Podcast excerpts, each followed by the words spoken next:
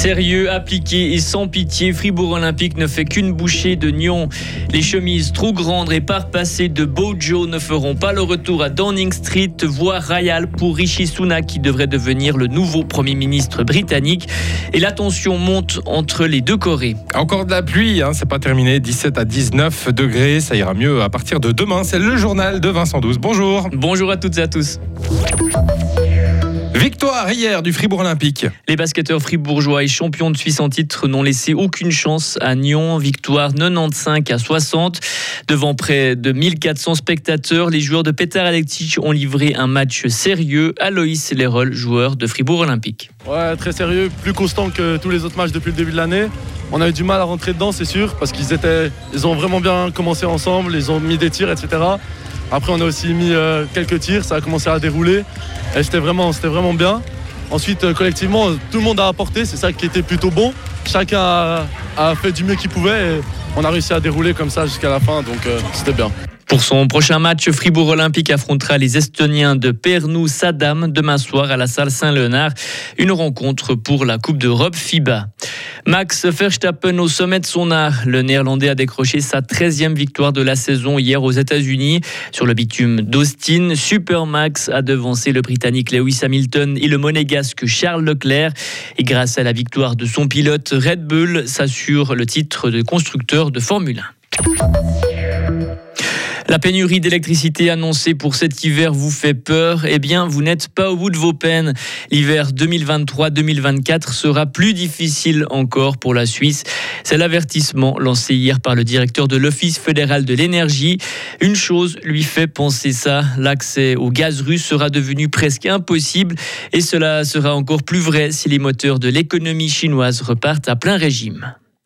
Boris Johnson renonce. L'ex-premier ministre britannique a annoncé hier ne pas se lancer dans la campagne pour Downing Street. Avec cette décision, la voie est désormais royale pour Rishi Sunak. Ce dernier devrait, sauf énorme surprise, succéder à Liz Truss au poste de premier ministre du Royaume-Uni. En poste depuis quelques heures et déjà sur la scène internationale. En Italie, Giorgia Meloni, la nouvelle dirigeante d'extrême droite, a rencontré hier soir le président français Emmanuel Macron à Rome.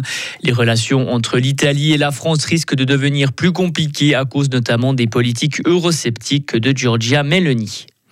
L'Iran et la Russie sont les nouveaux meilleurs amis de la politique internationale.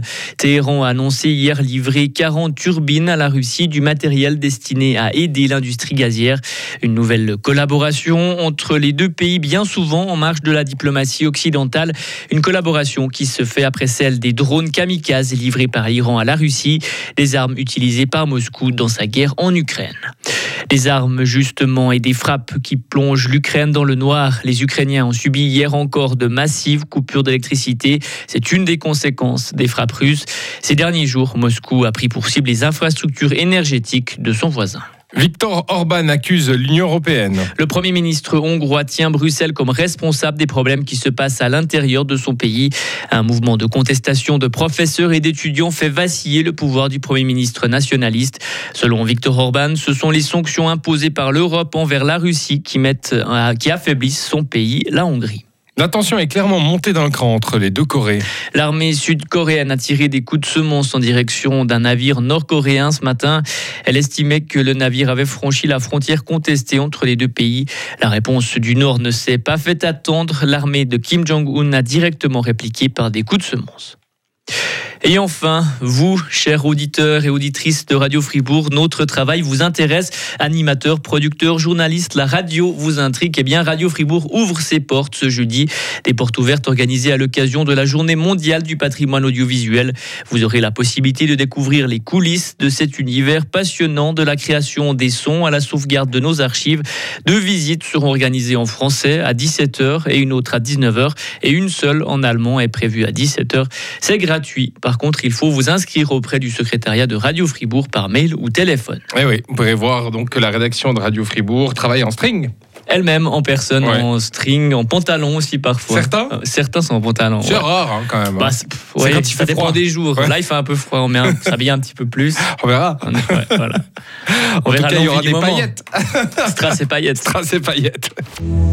Retrouvez toute l'info sur frappe et frappe.ch. On a un lundi plutôt nuageux qui nous attend avec toujours de la pluie, même orageuse, on va dire. Avec une accalmie en fin d'après-midi, voire en soirée, il va faire de 17 à 19 degrés. Pour euh, mardi jusqu'à dimanche, une météo plutôt douce avec soleil et quelques passages nuageux. De rares brouillards sont prévus le matin. Il fera de 18 à 21 degrés.